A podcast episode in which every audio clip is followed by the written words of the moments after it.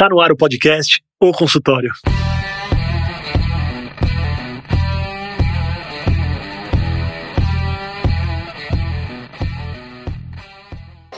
Bem-vindos à série Dúvidas do Consultório, com o Dr. Daniel Kruglenski. Semanalmente, o Dr. Daniel recebe diversas perguntas sobre como melhorar o consultório. São questões sobre tomadas de decisão, relacionamento interpessoal e, claro, crescimento. Por isso, nós da equipe do podcast O Consultório criamos a série Dúvidas do Consultório, sua oportunidade de participar e ter sua dúvida respondida no ar. Para encaminhar uma pergunta, deixe sua mensagem no e-mail ou consultório@danielkruglenski.com, informando seu nome e sua especialidade. Agora vamos para o episódio. Bem-vindos ao primeiro episódio da série Dúvidas do Consultório. Para abrir essa série especial, onde eu vou tirar as dúvidas sobre o consultório de vocês, eu não podia deixar de começar com uma pergunta que mais me mandam nas mídias, que é como fazer a transição do convênio para o particular. Então, o episódio de hoje é dedicado a várias pessoas que me mandaram essa pergunta. E eu vou falar e vou tentar abordar os diversos aspectos dessa mudança aí do convênio para o particular. E com certeza a sua situação vai se encaixar em algum dos aspectos que eu estou trazendo aqui para você. Espero que o episódio te ajude a tomar a decisão mais acertada ou mais assertiva para sua carreira. Bom, então antes de falar sobre o passo a passo dessa transição do convênio para o particular, é importante que você identifique se é isso mesmo que você quer porque existem vantagens e desvantagens de se ter um consultório particular. Então, eu tenho vários conhecidos que gostam de atender num consultório de convênio, que gostam de atender num consultório vinculado ao hospital, onde ele não tem que se preocupar tanto com o fluxo de pacientes, onde ele talvez não tenha que se preocupar tanto com disponibilidade. Porque muita gente pensa nessa transição pensando apenas na remuneração, mas você ter um fluxo de pacientes, você ter a sua disponibilidade para o paciente privado, até o formato da consulta e a expectativa dos pacientes, eles são muito diferentes. Num consultório privado, o paciente já vem com uma expectativa maior sobre a consulta, o formato dessa consulta ele é maior. Você precisa investir tempo, você precisa investir energia, dinheiro na divulgação, no crescimento e na manutenção. Então, antes de você dar os primeiros passos nessa transição de convênio para particular, é importante entender se você realmente quer dar esses passos e quer viver de um consultório privado. E não existe certo ou errado, tá, pessoal? Tem muita gente que é muito feliz atendendo das diversas maneiras possíveis de se atender, até não tendo consultório.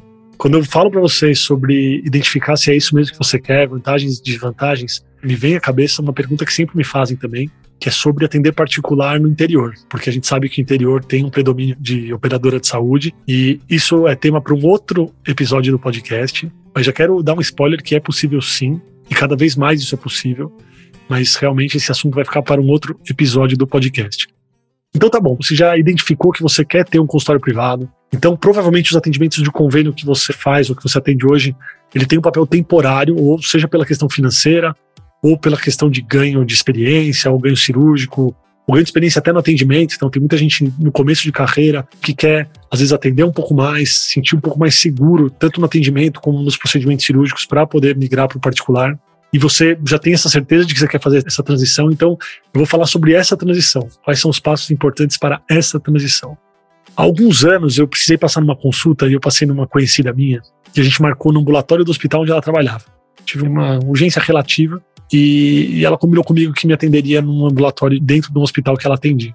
Embora ela tenha feito o diagnóstico da conduta muito rapidamente, na consulta, ela minimizou um pouco as minhas queixas, ela minimizava minhas queixas, ela não tirava todas as minhas dúvidas sobre o tratamento, e até parecia que me atendia com uma certa pressa, embora eu soubesse que ela não estava com pressa, mas aquele era o jeito dela atender. Ela atendia de uma maneira meio rápida, ela se sentia satisfeita fazendo um diagnóstico e dando a conduta, mas quando eu perguntava de algumas coisas, e, quando a gente está no papel de paciente, a gente realmente vira paciente, a gente vira meio leigo, né? ou totalmente leigo, ela minimizava minhas queixas, não respondeu aí de maneira clara o que eu perguntei.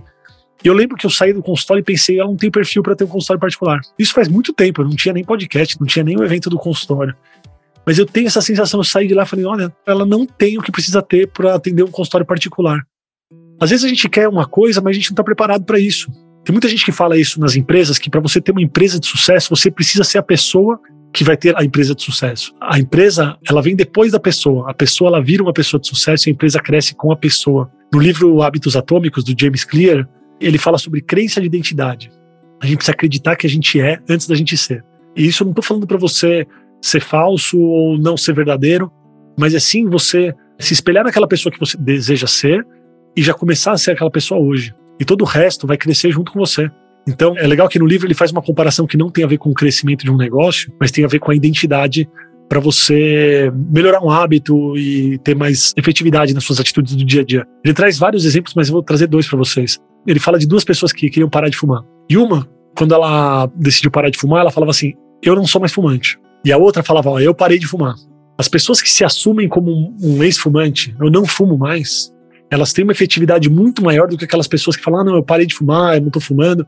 Então, quando você se torna a pessoa que você quer ser, isso traz muito mais força para a mudança que você vai ter. Ele também fala sobre o processo de escrever um livro, que é muito trabalhoso, e ele tinha muita dificuldade, e ele só conseguiu escrever o livro dele quando ele se assumiu ser um escritor. Falou, eu sou um escritor. E aí ele assumiu esse processo trabalhoso para poder fazer o livro dele. Mas por que, que eu trouxe isso? Porque quando a gente quer ter um consultório privado, a gente precisa ser esse médico hoje. Você precisa ser o médico do consultório privado hoje mesmo que você atenda um paciente por semana, você precisa ter, com essa pessoa que você atende por semana, você precisa ter uma postura de um médico que tem um consultório particular. O seu atendimento talvez ele não tenha que ser corrido. Você precisa focar na resolução do problema da pessoa, mas também mostrar empatia para a pessoa, corresponder às expectativas da pessoa. O caminho para o consultório de sucesso ele começa em você. Muita gente me pergunta isso nas mentorias desse passo a passo e se surpreende que a minha resposta, antes de falar sobre atitudes práticas, e eu vou falar tá, aqui no episódio, pessoal, para vocês que estão ansiosos aí, esperando um passo a passo, esse passo é o mais importante de todos. É você virar o médico do consultório particular, é você investir nesse médico que é você. É você prestar atenção na maneira como você atende hoje. Será que você pode melhorar essa postura? Será que você pode melhorar o atendimento? Sejam as pessoas que vocês querem ser, pessoal. Então, isso, de novo, é mais importante do que tudo que eu vou falar agora daqui para frente. O mais importante desse episódio, de como transformar o consultório do convênio para o particular, é você se tornar o médico do consultório que você quer ter. Não adianta você tomar todas as atitudes que a gente vai falar aqui se você não se tornar essa pessoa preparada para atender os pacientes num consultório privado. Você precisa se tornar hoje. E aí eu vou falar como que a gente pode, assumindo esse papel, fazer essa transição. Para que o Dr. Daniel responda a sua dúvida aqui no podcast O Consultório, basta enviar a sua pergunta para o e-mail oconsultório@danielkruglenski.com. E não se esqueça de compartilhar com os amigos, que podem se beneficiar da mesma dúvida que você. Agora vamos voltar para o episódio. Então, eu vou trazer aqui algumas situações e fases de carreira. Então, tem uma fase da nossa carreira que é o início, quando os ganhos financeiros ainda não vêm do consultório. Os ganhos financeiros no começo da carreira, eles podem vir de plantões, eles podem vir de aulas, eles podem vir de equipes que você trabalha e ajuda. Quando você está no início de carreira e os seus gastos não dependem do seu consultório, nesse momento eu acho que você deve investir o máximo de tempo com um atendimento privado. Aluga um período em algum lugar, mesmo que seja um período por semana. Tente usar ao máximo esse lugar para atender as pessoas, mesmo que você não cobre, você precisa sentir esse lugar. As pessoas precisam saber que você atende um lugar. Você precisa nutrir esse consultório, nutrir, plantar essa semente pequena que vai ser esse consultório, porque ele vai crescer e vai se transformar no seu consultório privado.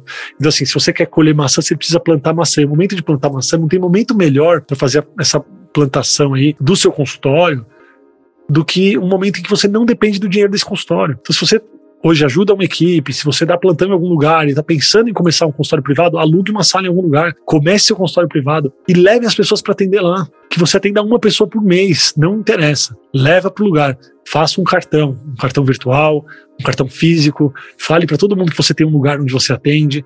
E aí você vai começar, você vai atender uma pessoa pelo reembolso, você vai atender três pessoas de graça, não interessa. O que você está plantando ali é aquilo que eu falei no começo. Você está plantando o seu ser médico do consultório privado. E a gente precisa investir nisso também. Investir em saber como ser um médico do consultório privado. Isso não tem a ver com dinheiro, isso tem a ver com postura, tem a ver com o jeito que você atende, tem a ver com você sentir que você tem esse lugar. Então, se hoje as suas contas não dependem do seu consultório, faça um consultório privado e deixe ele crescer de uma maneira natural, orgânica e sem muita pressão financeira. Tem uma segunda situação que é muito parecida com essa primeira situação. Então, você está numa equipe, você dá plantão e você também atende no ambulatório de algum hospital.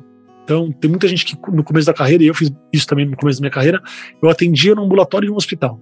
Essa segunda situação é muito semelhante com a primeira situação, né, com a situação de só ajudar uma equipe ou de só dar plantão em um lugar. Esse consultório do hospital ele tem que ser totalmente independente e desvinculado de um consultório privado seu. É óbvio que cada caso é um caso, mas em linhas gerais, é melhor que os pacientes que você atende no hospital venham somente do hospital. E que você possa ter um outro consultório, e aí sim parecido com a primeira situação que eu disse, onde você vai atender os seus pacientes privados. E são dois consultórios totalmente desvinculados. E não interessa se você tem um ambulatório lotado no hospital, com um paciente todo dia, cirurgias semanais. Quando você começa um consultório privado, ele tem que ser totalmente desvinculado desse consultório do hospital, onde você atende todos os convênios aí é, disponíveis pelo hospital. Então, muita gente me pergunta nas mentorias, né? Será que eu devo divulgar um site que eu atendo em determinado hospital? A minha resposta é que não, eu não recomendo que você divulgue nas suas mídias esse atendimento a todos os convênios, por exemplo, num determinado hospital, se você tiver a intenção de ter o seu consultório privado. Se você não tem a intenção de ter o seu consultório privado, claro, pode se divulgar nesse lugar. Mas se você tem a intenção de ter um consultório privado e você divulga na mesma mídia que você atende de uma maneira privada e no outro lugar você atende pelo convênio, você está atrapalhando o seu consultório. Então, principalmente quando o consultório de convênio não é seu, ele é do hospital, tentem entender e aceitar essa separação. Um paciente que paga uma consulta particular para você, ele pode se sentir, primeiro, muito frustrado em saber que ele pagou uma consulta para você que você poderia ter atendido pelo convênio em outro lugar.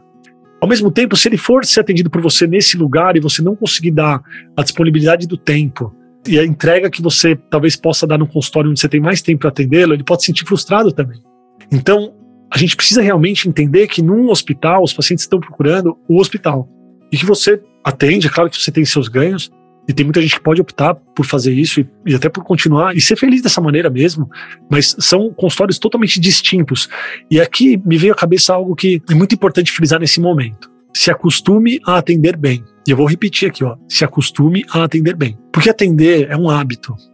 E às vezes a gente, sem perceber, a gente atende de uma determinada maneira, e aquilo que eu falei no começo da minha experiência, que não é a maneira mais adequada para o paciente que quer a sua disponibilidade de tempo e a sua disponibilidade de atenção. E a gente precisa se acostumar. Então, se você vai fazer essa transição, se você hoje atende num ambulatório de hospital e você tem o seu consultório privado que você quer crescer, lá no ambulatório do hospital, com as limitações que você tiver de tempo, tente atender muito bem, sabe? Se policie para ser o médico que você quer ser no futuro, hoje. Então, mesmo com limitação de tempo, digamos que você tem 15 minutos para atender o paciente, nesses 15 minutos você vai claro, isso aqui é indiscutível, tá? Fazer o melhor diagnóstico e dar o melhor tratamento, isso está fora de discussão aqui. É óbvio que a gente sempre quer dar o melhor diagnóstico, o melhor tratamento. Mas além disso, procure ter empatia, procure ouvir o paciente, procure não minimizar as queixas desse paciente. A limitação de tempo que vocês têm. Mesmo que vocês atendam menos pacientes nesse ambulatório, isso talvez vá gerar aí um reflexo na receita de vocês nesse ambulatório, mas se você tem intenção de ter um consultório privado, invistam no atendimento também. Comece a atender de uma maneira mais tranquila e com foco no paciente, mesmo no ambulatório do hospital. A terceira situação é a situação mais desafiadora. E é uma situação muito comum, tá? Muita gente me procura, inclusive na mentoria, com essa dúvida. Você já tem um consultório, a pessoa já tem um consultório com convênios e ela quer começar a atender no particular. Então, uma pergunta muito comum é: eu devo abrir um outro consultório só para atender no particular? Minha resposta inicial é não. Não, não deve. Porque se os convênios estão vinculados ao seu consultório, tem seu nome na porta do consultório e você atende convênios ali, se você abrir um outro consultório, onde você só vai atender particular, um consultório vai brigar com o outro. E hoje a gente tem as mídias, a gente tem divulgação, a gente tem internet, a informação tá aí para todo mundo. Quando a pessoa colocar seu nome e souber que você atende em dois lugares, um no convênio e outro no privado, ela vai para o convênio. Você vai ficar frustrado num consultório privado, porque vai ter pouca gente, e você vai ficar frustrado no convênio, porque você acha que você poderia estar atendendo essas pessoas no particular. Então, não sinto que vale ter as duas coisas ao mesmo tempo.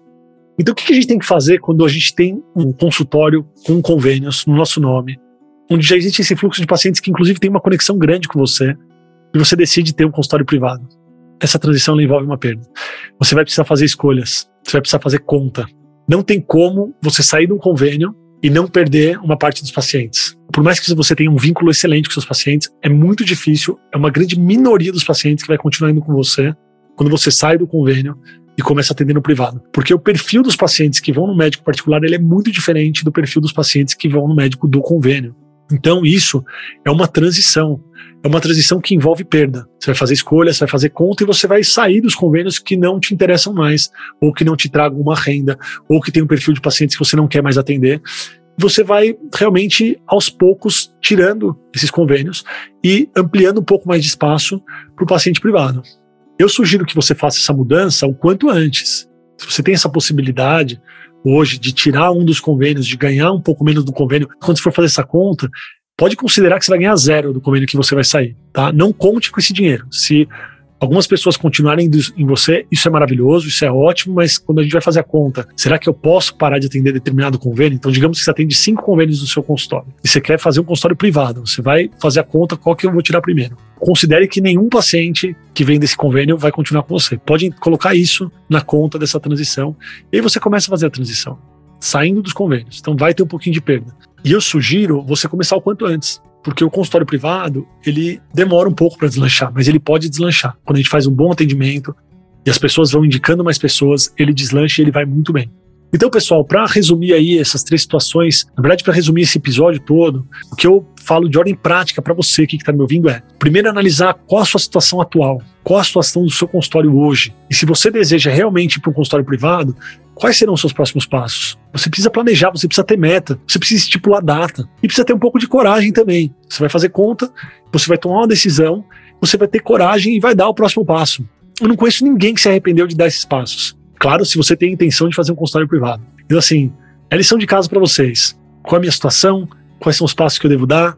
Quais são as metas que eu devo cumprir? Quando eu vou começar? É muito importante, pessoal. E ó, invista no crescimento de vocês. Isso faz toda a diferença. Eu espero vocês me mandando mais perguntas. A gente vai fazer essa série de dúvidas do consultório. Vai ser uma série que vai continuar com a gente aqui no podcast O Consultório.